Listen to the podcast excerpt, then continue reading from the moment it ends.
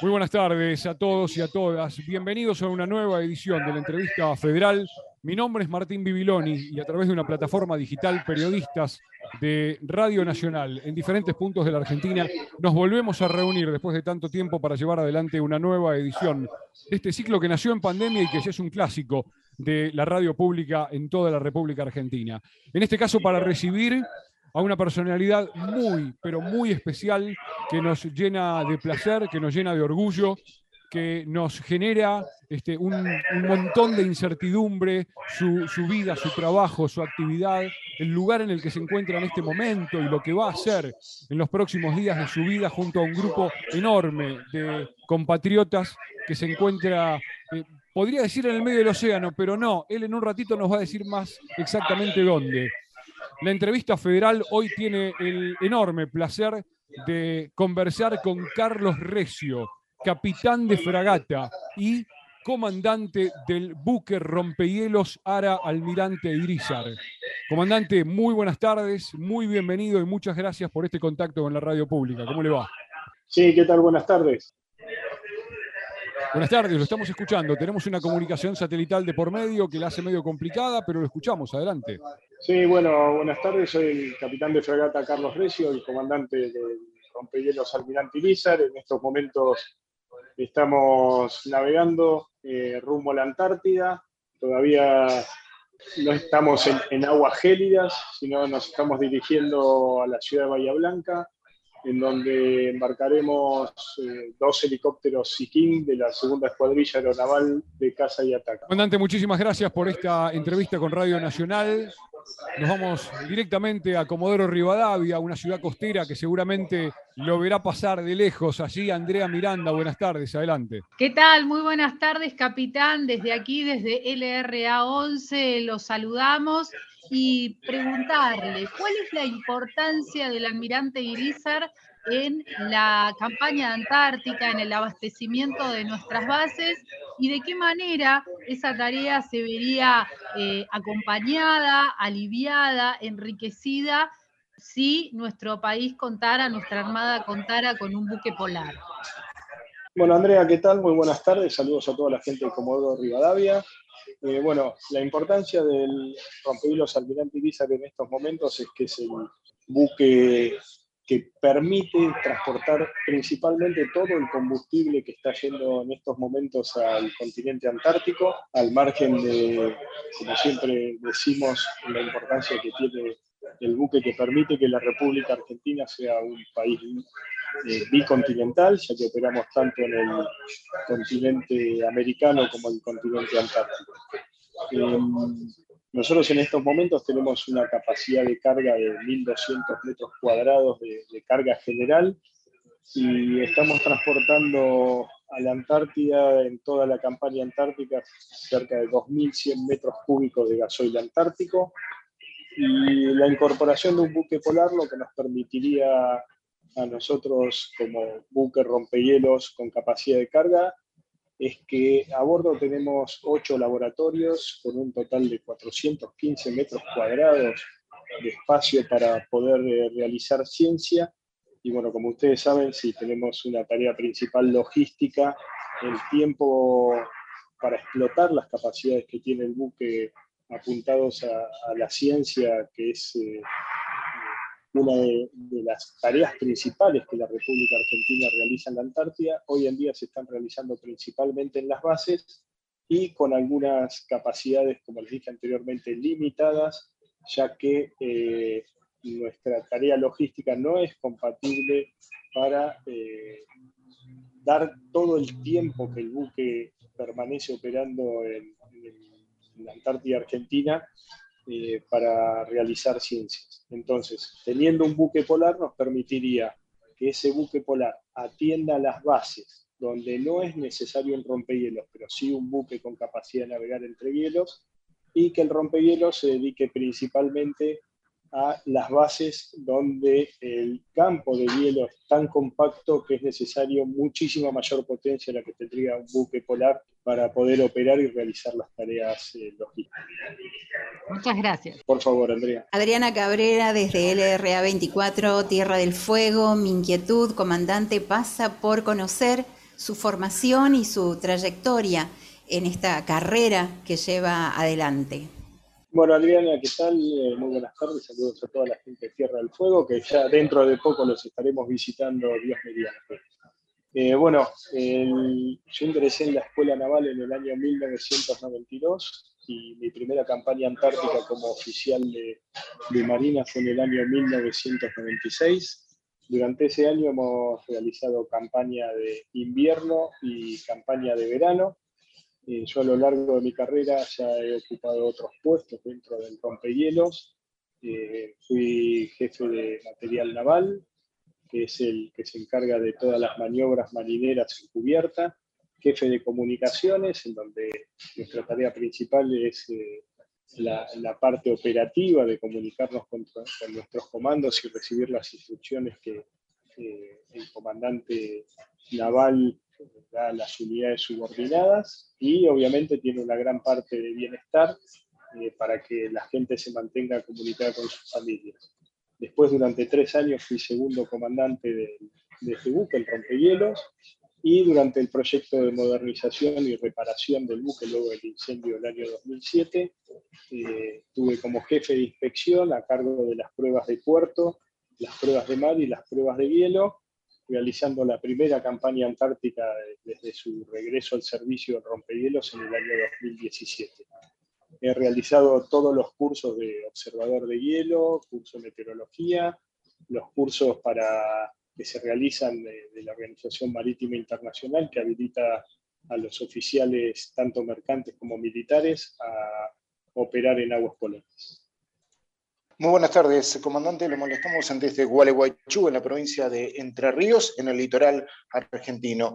Queremos consultarles básicamente sobre la misión que han emprendido, cuál será la labor en la base Belgrano 2 y si allí se instalarán antenas y con qué finalidad justamente. Gracias. Bueno, un saludo grande a toda la gente de Gualeguaychú y sí, eh, eso es correcto. Nosotros hemos iniciado ahora eh, nuestra, nuestro traslado a la Antártida, específicamente en la base del Grano 2, que visitaremos eh, a mediados, de, a principios, mejor dicho, del mes de febrero. está, hay un proyecto muy, muy interesante con la CONAE, en la cual se instalarán unas antenas, parte de esas antenas ya las tenemos embarcadas en el, en rompehielos y este año me parece que es uno de los años por lo menos de las 11 campañas antárticas que yo tengo ya a bordo de distintas unidades navales. Eh, este es el año en el que vamos a tener mayor permanencia justamente en apoyo a este proyecto científico que es de sumo interés para la República Argentina y en particular para el Comando Conjunto Antártico. Buen mediodía, buen mediodía, comandante Eugenia Ferreira Soto, desde LRA 27 Radio Nacional Catamarca, los saludo para preguntarle sobre ese incendio que sufrió el buque hace 15 años atrás, con, el cual durante muchos años estuvo sin navegar. ¿Qué significó para Argentina no poder contar con el buque Irizar durante algunos años? Y luego, ¿qué es lo que cambió cuando volvió a funcionar? Bueno, Eugenia, eh, también un saludo grande para toda la gente de Catamarca. Sí, desde el año 2007, de regreso de la campaña antártica de verano 2006-2007, el INISA, como todos saben, eh, en cercanías o a través de, la ciudad de Puerto Madryn tuvo un incendio. Eso provocó que durante 10 años el buque esté fuera de servicio y eh, a la República Argentina lo que ocasionó que durante esos años eh, el país tuvo que alquilar eh, medios navales para poder conducir todo el reabastecimiento de las bases eh, antárticas en, el continente blanco. desde el punto de vista operativo, obviamente contar con, con, los medios propios nos da muchísima más versatilidad, nos permite abrir muchas más bases, ya que la Argentina tiene actualmente siete bases permanentes y seis bases temporarias. bueno, durante ese periodo, eh, producto del alquiler de los medios que había que hacer, por ejemplo, estamos hablando de la base del grano 2 y esto es una de las importancias que tiene el rompehielos. Este, como mencioné antes, este es un rompehielos que tiene una gran capacidad de carga. En el mundo les diría que es un rompehielos prácticamente único ya que la mayoría de los rompehielos, su tarea principal es abrir el hielo eh, para que los buques cargueros vayan detrás y lleven la carga a destino. Nosotros toda esa tarea la hacemos con el rompehielos Almirante Irizar y como les dije anteriormente, el alquiler de los medios navales exigía que la República Argentina eh, tenga que alquilar un rompehielos y un buque polar para hacer la misma misión que teníamos nosotros. Además, los buques que se alquilaban no tenían capacidad científica, con lo cual eh, la ciencia a bordo era prácticamente nula. Con el regreso de, del rompehielos a, la actividad, obviamente se restableció toda la, la parte de ciencia a bordo y eh, la, operación se hizo únicamente con un buque, el rompehielos Almirante en vez de el alquiler de un rompehielos y un buque polar. Capitán, mucho gusto de saludarlo. Soy Adrián Romero desde LB4 Nacional San Rafael en la provincia de Mendoza. Mi consulta o mi, digamos, mi duda pasa por lo siguiente. Quisiera saber las nuevas generaciones, eh, la gente joven, los que pueden ser algo así como nuevos aspirantes a ser parte de esa tripulación tan importante que, eh, si no tengo malos datos, eh, supera las 300 personas en condiciones ideales. Digamos, eh, hay interés por parte de las nuevas generaciones, los chicos más jóvenes, los nuevos ingenieros, los nuevos físicos, los nuevos científicos, de ser parte justamente de un proyecto tan importante como el que usted comanda. Bueno, Arián, eh, también saludo a toda la gente de Mendoza, específicamente de San Rafael, de donde vos perteneces, y sí, te digo la verdad que el interés por la, por la Antártida, te diría que no tiene edad, no tiene género, no tiene absolutamente nada. La gran cantidad de científicos que nosotros embarcamos, eh, o en su mayoría son chicos jóvenes, eh, chicos que tienen muchísimo empuje, tienen muchas ganas, los requerimientos para, para el comando del buque eh, son muchísimos, se, nota el entusiasmo que, que, cada uno tiene y es importantísimo contar con sangre joven que, que tenga nuevas ideas, que tenga nuevos proyectos y bueno, tanto el personal científico como nosotros lo vemos también en el personal militar, todos los jóvenes eh, de la Armada tienen eh, un interés particular para, para, operar y conocer eh, la Antártida Argentina y obviamente brindarle el apoyo a lo que para nosotros es lo más importante, que es la ciencia en el continente Buenas tardes, capitán. Un gusto saludarlos. Soy Mariela Mesías, de Radio Nacional, San Juan, en la República Argentina. Y bueno, quería preguntarle en cuántas etapas se divide el itinerario del rompehielos para permitir el aprovisionamiento y cuántas personas participan. Bueno, Mariela, eh, saludos ahí a toda la gente de San Juan. Eh, bueno, la campaña antártica se divide principalmente en tres etapas. Eh, participa el rompehielos. ahora estamos justamente en el inicio de la, primera etapa que durará aproximadamente 35 días.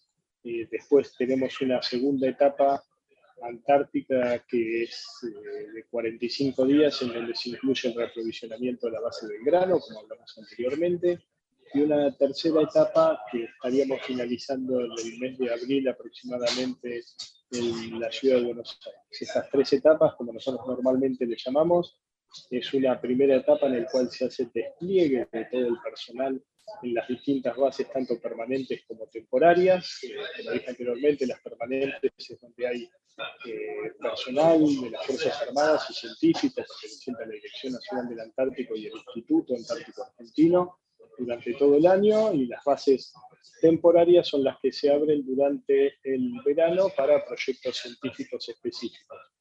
Eh, como habíamos hablado anteriormente, acá a bordo del Irizar, ahora nosotros estamos transportando 310 personas, entre las que se encuentran científicos, personal del servicio meteorológico, personal del servicio de hidrografía naval, personal del ejército argentino, personal de la Fuerza Aérea y de la Armada Argentina, eh, y aproximadamente el, el movimiento de, personal científico y personal logístico de las Fuerzas Armadas supera las 2.200 personas en esta campaña Antártica. Hola, ¿cómo le va, comandante? Gretel Videla del LB8 eh, Nacional Libertador de Mendoza. Siguiendo un poco con la temática que se estaba tratando, eh, mi pregunta está relacionada a si hay eh, mujeres dentro de la tripulación y a verlas si ocupan algún tipo de cargo jerárquico. bueno, Gretel, muy, muy buenas tardes, la gente Mendoza. sí, nosotros de las 310 personas en la actualidad, Estamos eh, transportando 137 mujeres, eh, de las cuales eh, como dotación del buque tengo a la jefa del departamento de abastecimientos, que es la encargada de todos los servicios acá a bordo. Después cuento con tres oficiales, que son las oficiales de seguridad náutica, que son las que llevan la navegación tanto en el mar argentino como en los mares helados. Eh, después eh, la médica de a bordo, eh, la doctora Bartonelli. Tengo una teniente primero del ejército argentino cuya especialidad es anestesista. Y a las bases antárticas también llevamos mujeres. este año es una base antártica, una mayor de ejército, por primera vez eh, la jefa de la base Cardini. Así que sí, la, la, presencia de las mujeres tanto en las Fuerzas Armadas como en la parte científica es cada vez eh, más pronunciada y hay muchísimo interés, y digo la verdad, es gente tremendamente profesional y acá a bordo eh, al margen del personal jerárquico, tenemos muchas especialistas en electricidad, gente de mar, eh, gente que se dedica a la parte de propulsión y la verdad hacen un trabajo impecable y eh, la diferencia a bordo es únicamente que utilizan otro baño, ya que hacen las mismas guardias, trabajan codo a codo con, con el personal masculino eso es todo en base al respeto, al trabajo, al esfuerzo y a la camaradería, que se puede percibir acá a bordo del romperos. Gracias.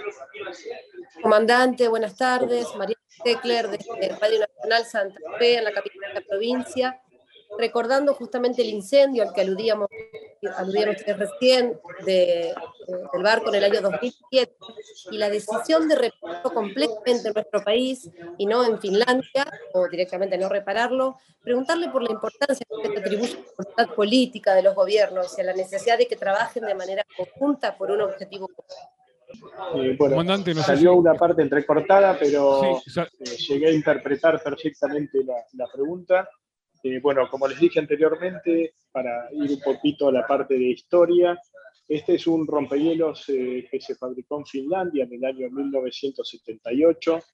En esa época se hizo a requerimientos y a medida de la República Argentina en función de la cantidad de bases antárticas que tenía y al sistema logístico que tiene implementado la República Argentina para con las bases en el continente blanco, y como mencionaba anteriormente, este es un rompehielos que diría que es único a nivel mundial, ya que la capacidad de carga permite que opere el, eh, buque solo sin necesidad de contar eh, con, un, con un buque polar. Obviamente, a lo largo de los años, eh, la presencia argentina en la Antártida Argentina ha crecido muchísimo y por eso es que hoy en día estamos diciendo que necesitamos un un buque polar para, para poder eh, tanto eh, suplir todos los requerimientos logísticos que cada una de las bases tiene, como para explotar las capacidades científicas que tiene el rompehielos Almirante Irizar, que como dijimos, eh, después del incendio, los laboratorios científicos fueron extendidos, si hablamos en espacio, desde 75 metros cuadrados que tenía la versión 1 del Irizar a 415 metros cuadrados que tiene la versión modernizada. Eh, desde todo punto de vista fue una decisión más que acertada. Eh, la reparación se hizo íntegramente en, la República Argentina, en los astilleros Tandanor.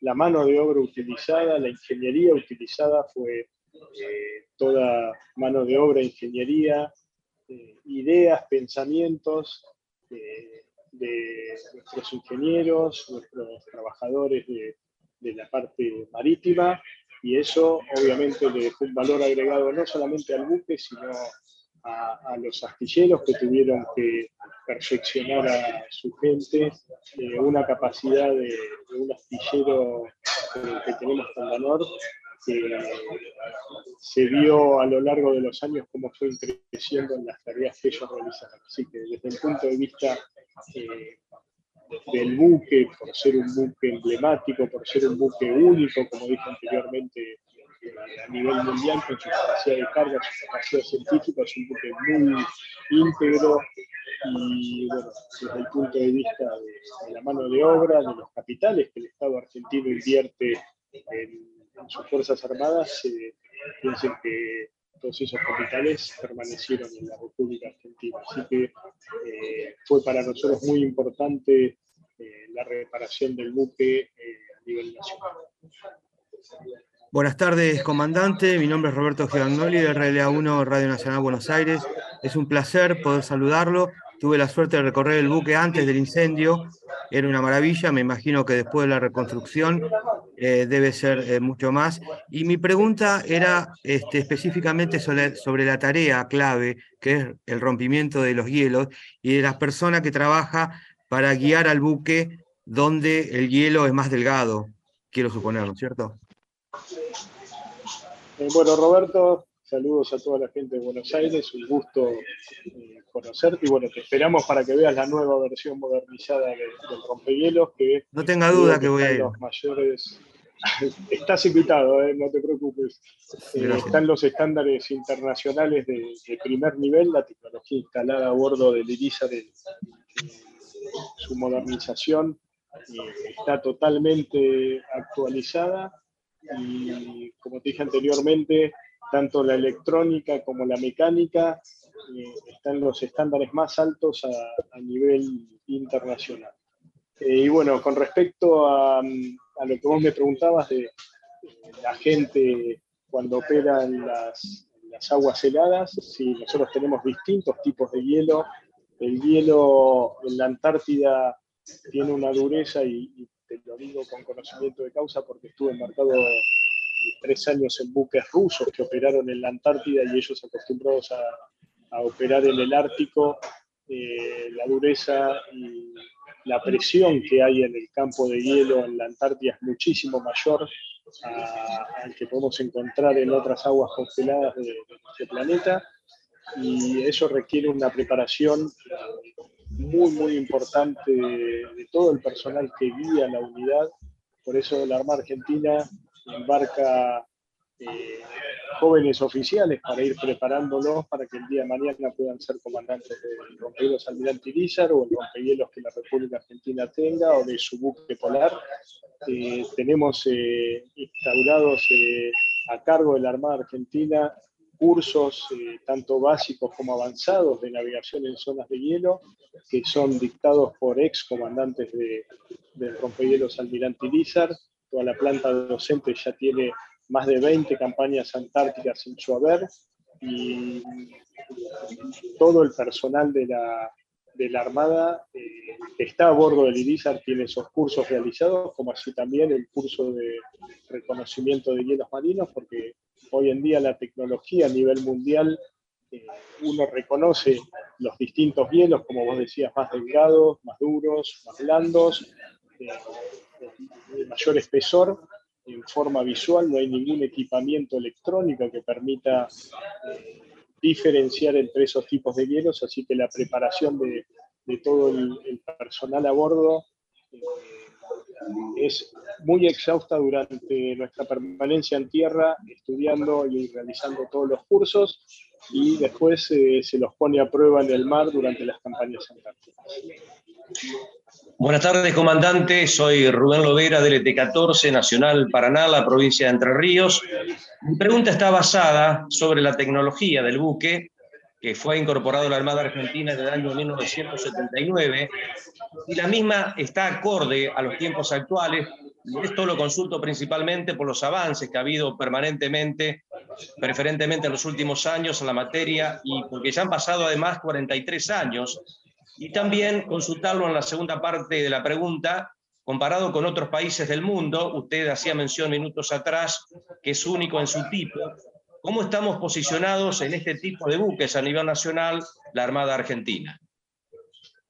Bueno, Rubén, un saludo para toda la gente de Paraná. Eh, bueno, es una pregunta sumamente interesante.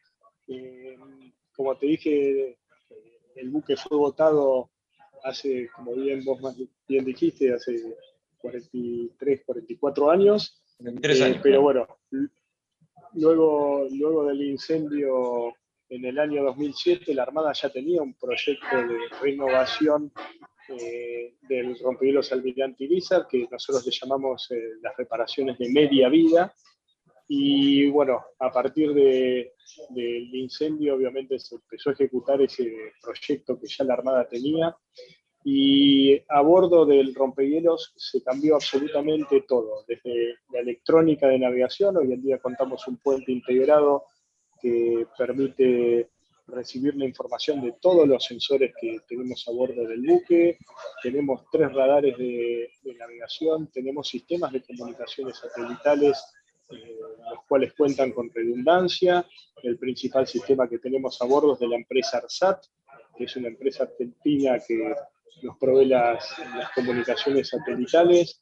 En cuanto es la planta propulsora, eh, se cambió totalmente luego del incendio. Eh, pasamos de, tener 12.000 eh, kilowatts de potencia o 12 megawatts de potencia, ya que la propulsión del buque es eléctrica y la, medición es por, por megawatt, a tener 18 megawatts de potencia. Eh, los motores eléctricos fueron totalmente modernizados y lo que te puedo asegurar es que, como dije anteriormente, a nivel estándar, a nivel internacional, eh, tanto la electrónica como la mecánica que tiene este buque es de primer nivel eh, mundial. Con respecto a los buques que operan en, en la Antártida, por la cuestión del Tratado Antártico y del Protocolo de Madrid, no pueden operar eh, buques que tengan propulsión nuclear o buques que eh, tengan combustibles pesados, con lo cual dentro de lo que es el continente antártico te podría decir sin eh, sin equivocarme, que el rompehielos a nivel tecnológico es de lo más moderno que, opera en la Antártida, tanto por sus niveles operativos, eh, sus capacidades operativas. Nosotros contamos con helicópteros a bordo, helicópteros CITIN. Eh, este año la Armada Argentina incluso hizo la adquisición de dos nuevos helicópteros CITIN para operar a bordo del rompehielos Almirante Lizar, los cuales están finalizando con su alistamiento para tratar de que durante esta campaña, en la última etapa, participen en las operaciones logísticas en la Antártida. Eh, pero, como te digo, este es un buque muy completo, ya que eh, poseer eh, capacidad de carga, poseer capacidades científicas y poseer capacidades logísticas y, de buque aérea, capacidad de, hacer búsqueda y salvamento en esa zona eh, tan inhóspita que es, la, Antártida, en donde no se encuentran muchos medios eh, para, poder cumplir con estas tareas, es algo imprescindible. Yo ya lo he dicho en, otras notas que he brindado, eh, cada vez que hay una situación complicada, la República Argentina requería de los servicios del rompehielos Almirante Irizar, ya que por sus capacidades eh, permite operar tanto en invierno como en verano. Fue así ya hace 20 años, en el año 2002, que el buque fue convocado para hacer la asistencia durante los meses de invierno de, un buque científico alemán que se había quedado atrapado. También en los años eh, 2009 y 2010, eh, cuando hubo accidentes en la Antártida, el buque fue convocado. Así en el año 2017 hemos participado de, la asistencia a, a un grupo de científicos americanos, porque en el lugar donde estaban había mucho hielo y no había ningún otro buque que pueda arrimarse a ellos. Es decir, que eh, las capacidades que tiene el rompehielos almirante y obviamente la Armada Argentina para operar en la Antártida, te diría que son otros.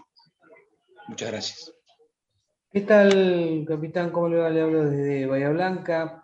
Em, quería saber que nos explique un poco, em, para salir un poco de estas especificaciones técnicas, eh, ¿qué significa pasar por el pasaje de Drake? ¿Qué pasa en ese lugar? ¿Qué se vive en ese lugar que, según tengo entendido, es el eh, lugar marítimo más peligroso del mundo y que queda, digamos, entre el Cabo de Horno y la Antártida. ¿Qué, es lo que sucede ahí? ¿Qué viven ustedes cada vez que pasan por ahí?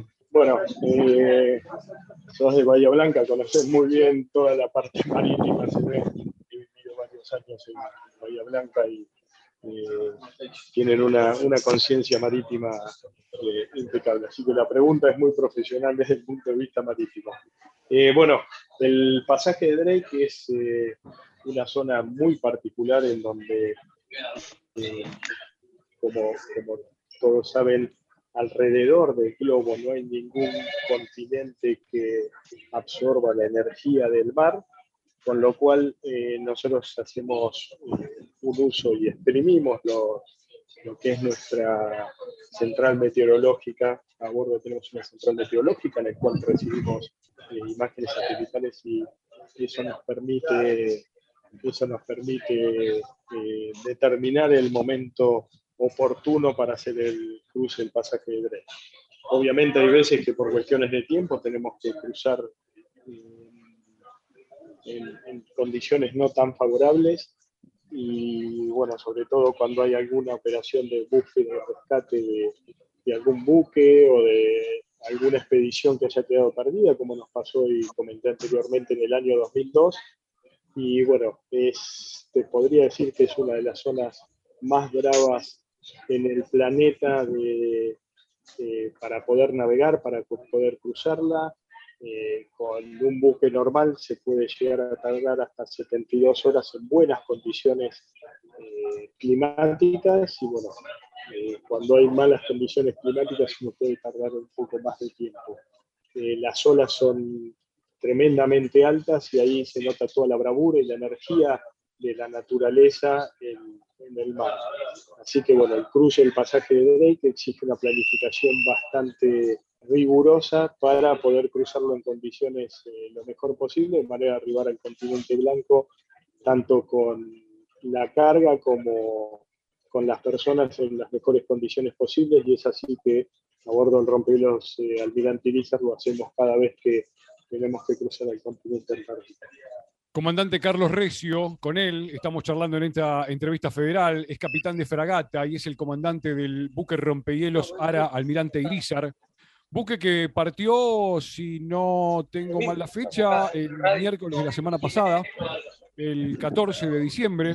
Y mientras lo escuchábamos, este, uno eh, no hace más que pensar qué preguntar, qué hablar, tantas cosas con el comandante del Irizar, este, y le iba a preguntar qué hizo durante los 10 años en los que el Irizar estuvo en los astilleros Tandanor, y, ya nos contó que estuvo a bordo de otros buques rusos, por ejemplo, este, trabajando.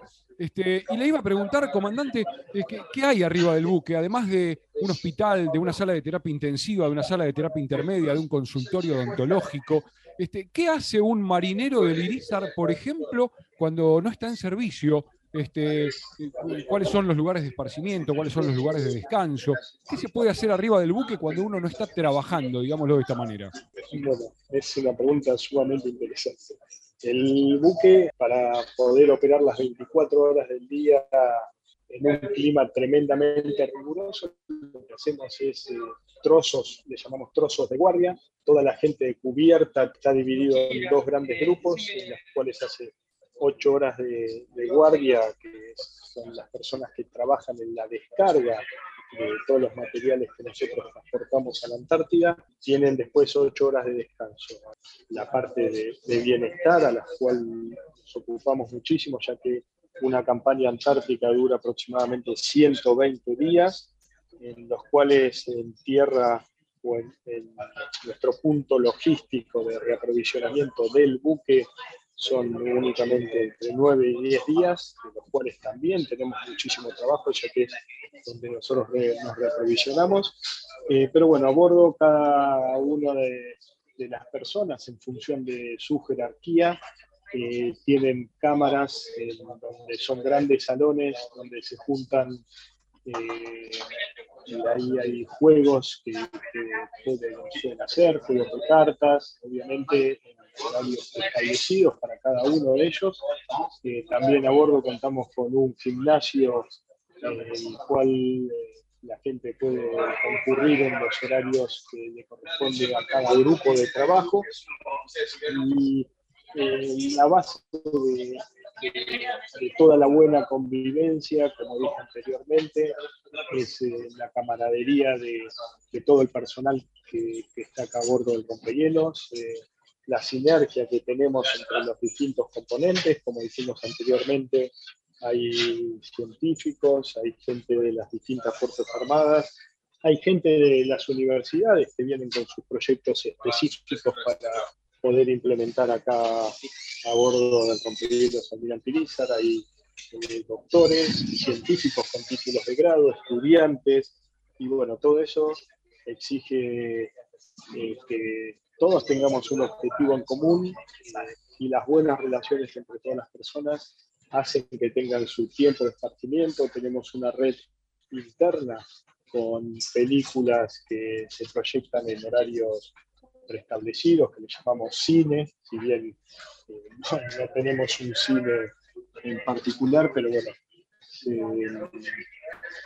se, permiten eh, ver, esas películas y, después, bueno, gracias a, a la directora Rosario Lufrán, y nos ha donado desinteresadamente unos decodificadores, podemos tener televisión satelital con sus limitaciones, ya que hay veces que no, no tenemos buena señal o buen tiempo, pero por ejemplo, eh, nosotros pudimos ver el partido de la final de la Argentina campeón gracias a, la televisión pública y a, y a Rosario que gentilmente nos, nos proporcionó todos los medios necesarios para que durante la navegación podamos disfrutar del triunfo de la selección argentina. Así que como ves hay, hay varias actividades de esparcimiento y como te dije anteriormente, eso es totalmente necesario producto de lo prolongado de las operaciones que se realizan a bordo de Ibiza. Bueno, y comandante, queríamos conocer, eh, todos estamos eh, intrigados de saber cómo vivieron la final ustedes en ese lugar. Bueno, la, final del partido final, obviamente cada uno en, su lugar de descanso que, que, había hablado anteriormente, que nosotros le llamamos cámaras o camaretas, eh, que poseen unos livings muy grandes. Bueno, pudimos poner decodificadores en, cada uno de, estos distintos pisos eh, que, con los que cuentan Rompilos Almirante Irizar y cada uno de, los grupos humanos pudo juntarse eh, ese día como fue al horario del almuerzo, incluso eh, hicimos un, almuerzo especial con sanguchitos y demás para que incluso el personal de servicio pueda disfrutar del partido eh, con todos sus compañeros. Así que eh, la alegría, primero los nervios, los nervios fueron durísimos eh, para todos, pero la alegría que, que, nos dio la, selección argentina fue realmente impecable, nos dio muchísimo nos dio muchísima eh, fuerza para seguir adelante y bueno, eh, pudimos compartir con Rosario algunos videos de, lo que fue la alegría de, toda la tripulación con cada uno de los goles y también los nervios y los sufrimientos. Pero la verdad fue una experiencia única parte de mi cábala es eh, ver los partidos de la selección en un lugar distinto y qué mejor que en el rompehielos y eh, con toda mi dotación, la cual les aseguro que es un lujo tanto a nivel profesional como a nivel personal. Comandante Recio, compartimos la cábala. En Gualeguaychú, nosotros, o por lo menos en mi parte, me moví por la ciudad en cada uno de los partidos como para que Argentina terminara con esta alegría que todavía mantenemos todos y cada uno en el territorio. Lo llevo a otro ámbito. Hay, existe desde hace muchos años un tratado ambiental de protección a la Antártida y sé que IRISA realiza allí una actividad o tiene una misión fundamental con el rescate de los residuos. ¿Cómo es ese trabajo que ustedes realizan para traerlos a, tierra nuevamente, a continente, eh, justamente a los residuos que se generan en las distintas bases eh, antárticas? Bueno, eh, se ve que estás muy bien informado con respecto a todo, a todo eso. Bueno, nosotros contamos con el protocolo de Madrid, que es un protocolo anexo a lo que fue el Tratado Antártico, en, el cual, eh, como vos bien dijiste, una de las partes primordiales es todo lo que es la gestión de residuos. Eh, hoy en día acá en, en, la República Argentina todo el plan de gestión de residuos es llevado adelante por la Dirección Nacional del Antártico y en particular el Comando Conjunto Antártico tiene como misión principal y para la campaña antártica del corriente año es eh, de residuos ceros en la República Argentina. Eh, una, también una de las consecuencias que hemos tenido producto del el incendio del rompehielos fue que durante esos años eh, no se podía evacuar la totalidad de los residuos que nosotros podemos evacuar con el rompehielos en la actualidad. Y bueno, eh, nuestro, uno de nuestros principales objetivos para el corriente año es retirar la totalidad de los residuos, que como no son generados en, el año en curso, se les llama residuos históricos, y nosotros hacemos un tratamiento eh, de esos residuos primero a bordo, que consiste en la separación de lo que llamamos residuos peligrosos de los residuos no peligrosos, y posteriormente a través de de la ciudad de Ushuaia se hace todo el tratamiento de esos residuos y eh, la República Argentina recibe lo que se llama deposición final de esos residuos, que es la prueba de que la Argentina retiró la cantidad de residuos que nosotros transportamos. Para ello, el rompehielos Almirante Lizar está eh, clasificado como transportista de residuos peligrosos y eh, como te dije anteriormente, es uno de los objetivos de esta campaña antártica el retiro de la totalidad de los residuos que hoy en día hay en las 13 bases antárticas de la República Argentina. Comandante, eh, también consultarle un poco con las cuestiones ambientales, ¿no? Eh, debido a las temperaturas a las que ustedes se tienen que enfrentar, todo el equipo, ¿tienen alguna preparación física especial? ¿Cómo es también el tema de los uniformes que ustedes tienen que usar para poder contrarrestar las bajas temperaturas a las que se enfrentan. Comandante, no sé si le llegó la pregunta, estamos escuchando ruido ambiente del puente de mandos del almirante Irizar, estamos en conversación con el capitán de fragata Carlos Recio. Comandante, ¿nos escucha? Sí, yo los escucho perfecto, no sé si ustedes me escuchan bien. Eh, sí, sí, ahora sí. Bueno, eh, nosotros eh, yo entendí que preguntó si teníamos alguna preparación especial. la verdad es que la preparación que tenemos es la que la Armada Argentina le requiere a todos sus integrantes. No es que tengamos una preparación especial para poder operar en la Antártida.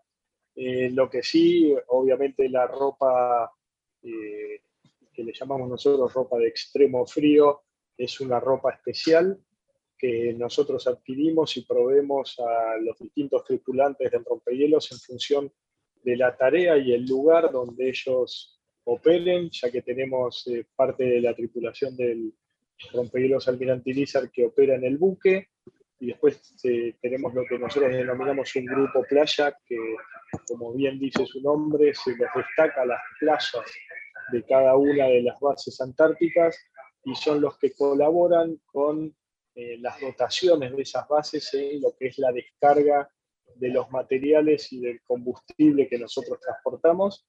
Así que en función del lugar donde ellos trabajan son eh, las distintas indumentarias eh, de abrigo de extremo frío, como dije anteriormente, para, mm, para que puedan trabajar con normalidad. Igual para tranquilidad de toda la audiencia, eh, a bordo del rompehielos Almirante Irizar, la gente que trabaja en los distintos puestos operativos dentro de la unidad. No tenemos un requisito específico de ropa, ya que todo el ambiente es calefaccionado.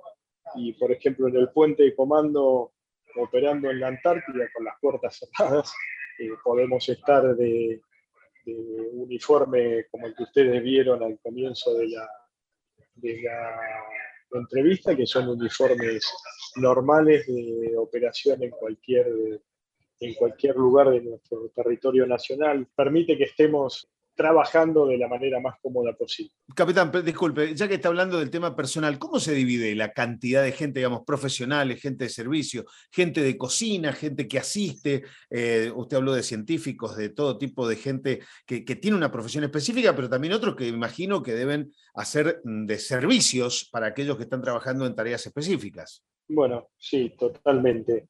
Eh, nosotros, como bien dije, las Fuerzas Armadas lo que hacen es el apoyo logístico.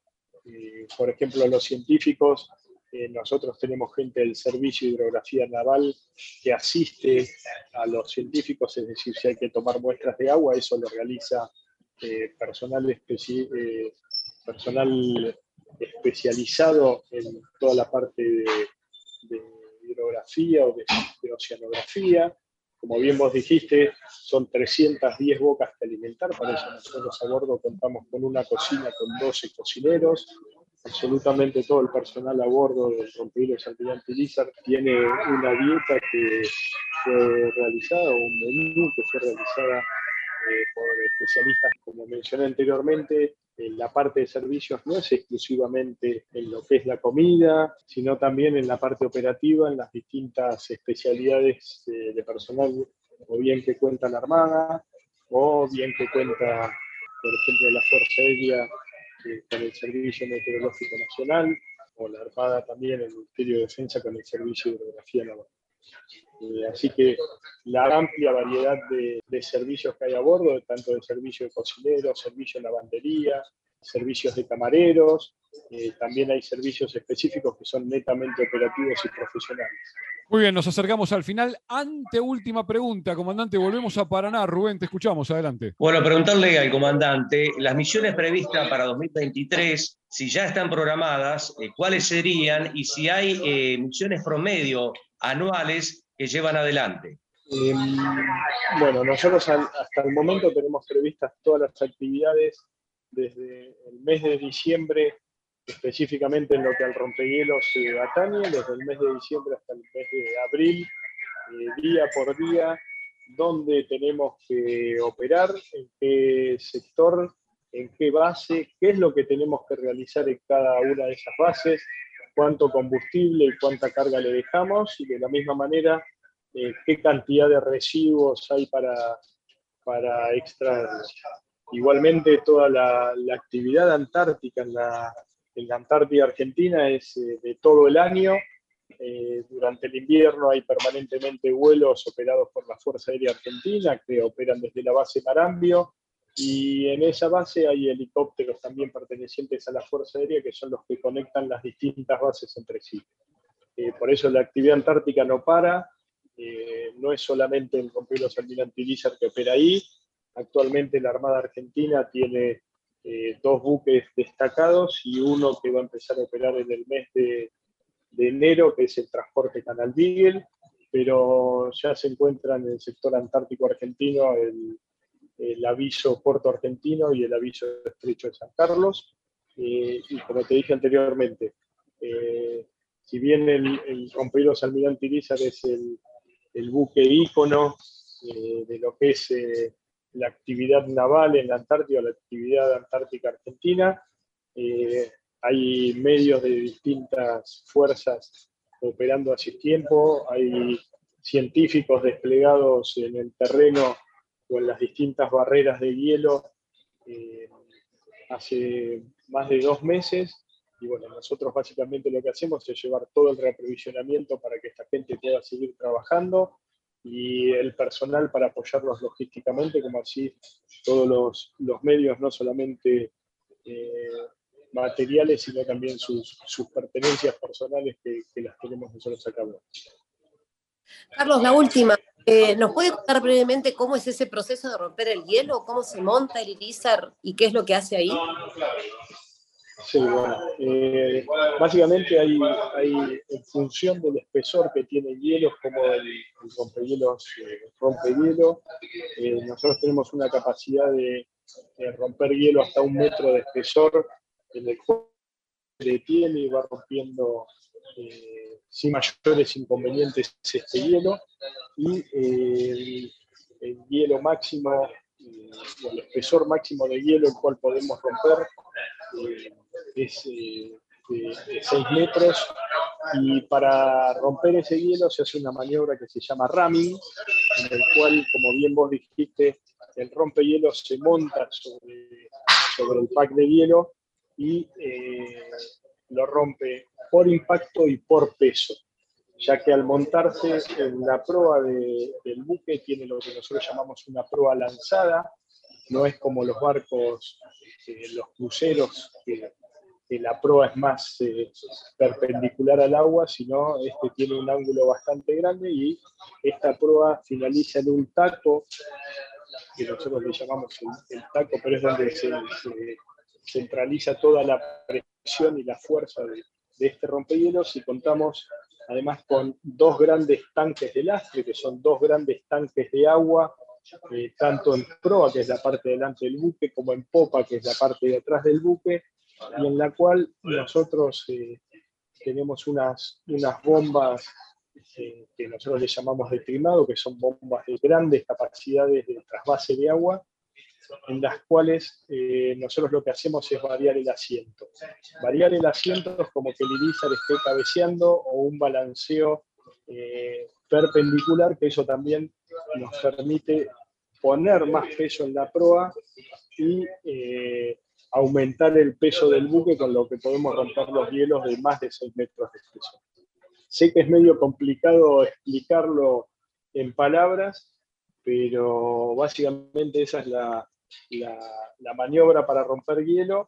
Y bueno, cuando hacemos esta maniobra de ramming, el rompehielos lo que hace es eh, ir para adelante y una vez que es detenido por el pack de hielos, eh, una vez que es detenido por el pack de hielo, va hacia atrás, como que toma carrera y vuelve a impactar en el hielo haciendo eh, todas estas maniobras que te dije anteriormente de trasvases de, de líquidos entre proa y popa. Muchas gracias. Apasionante, realmente, realmente este, fascinante. Las preguntas no, no, no paran de, de, de ocurrírsenos este, en todo el tiempo. Estamos comunicados a través de un grupo de WhatsApp mientras lo estamos escuchando con los diferentes compañeros y compañeras de Radio Nacional en todo el país.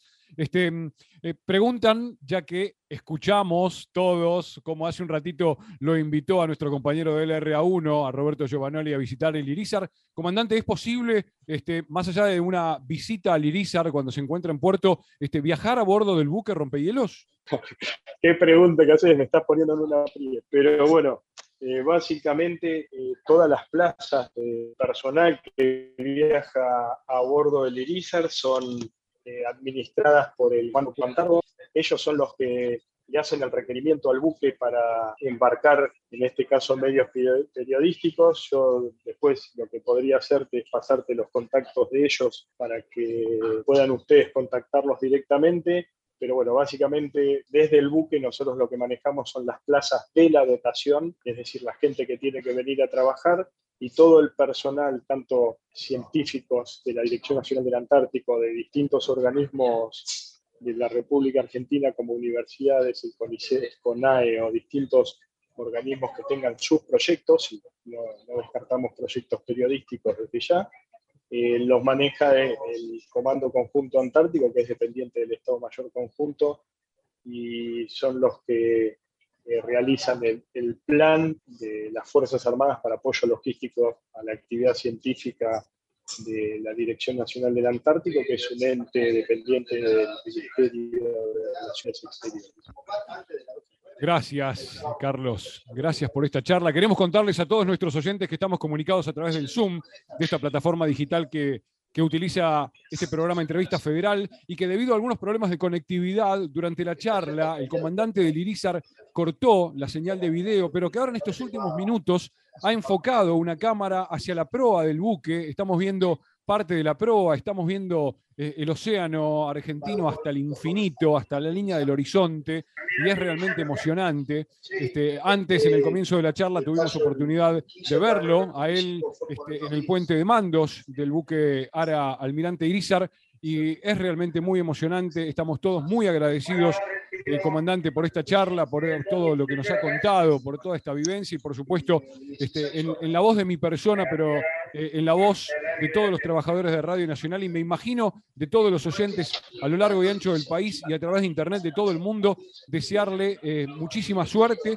este, muy felices fiestas a toda la dotación del almirante Irizar y por supuesto la mejor de las suertes en esta nueva campaña que, que se inició hace tan poquitos días y que por estas horas lo tiene rumbo al pasaje de Drake y de allí al continente blanco. Bueno, muchísimas gracias por tus palabras. Yo lo único que quiero transmitirle a toda la audiencia es que acá todos los hombres y mujeres a bordo del Rompelos Almirante estamos orgullosos del trabajo que hacemos, estamos orgullosos de poder brindarle este, este servicio y, por qué no decir, también un sacrificio personal y familiar muy grande de cada uno de los miembros de la dotación del Rompelos Almirante Irizar y estamos más que, contentos de, todo lo que hacemos en, representación de, cada uno de ustedes que desde sus lugares nos apoyan y sé que nos acompañan en cimiento y la verdad, vuelvo a repetirte, es un orgullo para nosotros poder servir a la patria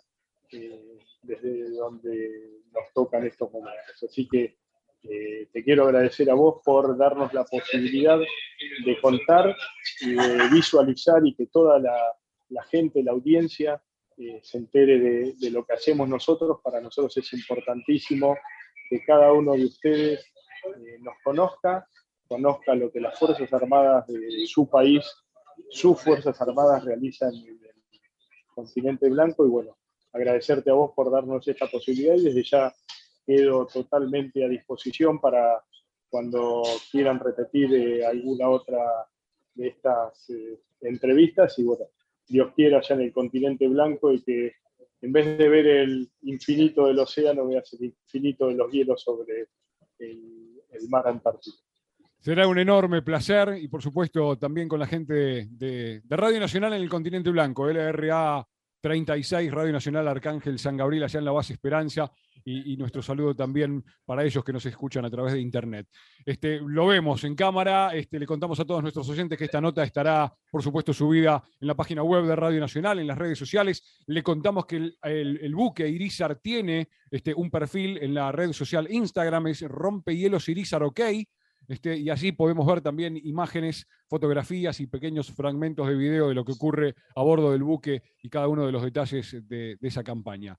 Carlos Recio, gracias por este rato enorme con la radio pública en todo el país. Por favor, gracias a ustedes, gracias a todo lo que es eh, Radio y Televisión Argentina, que tanto apoya al rompehielos, tantas ayudas técnicas para lo que dijimos antes del bienestar nos están dando, en particular a Rosario Frank que nos ha dado un apoyo inconmensurable para poder compartir eh, estos últimos días de navegación con la televisión satelital. Nos dio un acceso único a poder ver eh, todos los canales de RTA. Así que muchísimas gracias a todos, muchísimas gracias RTA y estamos acá para lo que necesite. El capitán de fragata Carlos Recio, comandante del buque Rompehielos Ara, almirante Irizar, pasó por la entrevista federal, aún lo vemos, ¿eh? emocionados allí en la pantalla. Gracias a todos los compañeros y compañeras que han participado de esta entrevista desde las diferentes provincias del país. Nosotros nos reencontramos seguramente el año próximo con una nueva edición de la entrevista federal. Le pedimos perdón a los programas que arrancaban a las 13 en cada una de las emisoras de Radio Nacional porque nos hemos pasado unos minutitos, pero este, realmente valió la pena. Estamos todos muy emocionados y con un profundo orgullo por lo que hace la dotación completa del buque eh, Rompehielos Almirante Irizar. Felicidades a todos y hasta la próxima entrevista federal.